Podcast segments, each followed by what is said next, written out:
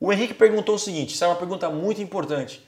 Tenho muitos leads que são curiosos, que clicam somente para visitar e conhecer, que não são qualificados e acaba tomando muito tempo e pouco conversão. É normal, tá? Você ter curioso. Isso é normal.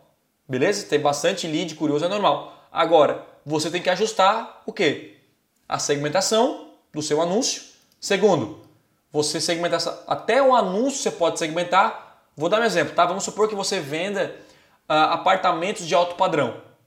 Então você pode colocar no seu anúncio, olha só, segmentações que eu vou fazer rapidamente aqui. Isso aqui serve para todo tipo de negócio.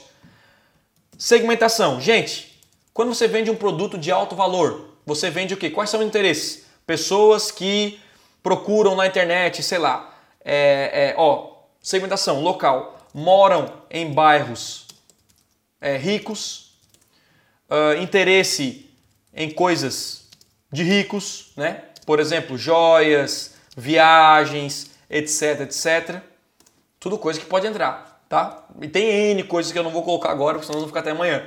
Landing page, a mesma coisa. Toda a comunicação focada em alto padrão as fotos, aí você vai colocar apartamento em alto padrão, etc. E no anúncio, a mesma coisa. É, vejo o lançamento é, do, do, do, apartamento luxuoso. Pronto. Quando o cara vê isso, pô, se eu já sou um cara que eu não tenho grana, já não é para mim. Você vê que eu estou já segmentando totalmente o meu público no, na, no, nos três pilares e é assim que funciona na parte de segmentação. Tá bom? Acho que ficou, ficou mais claro, né?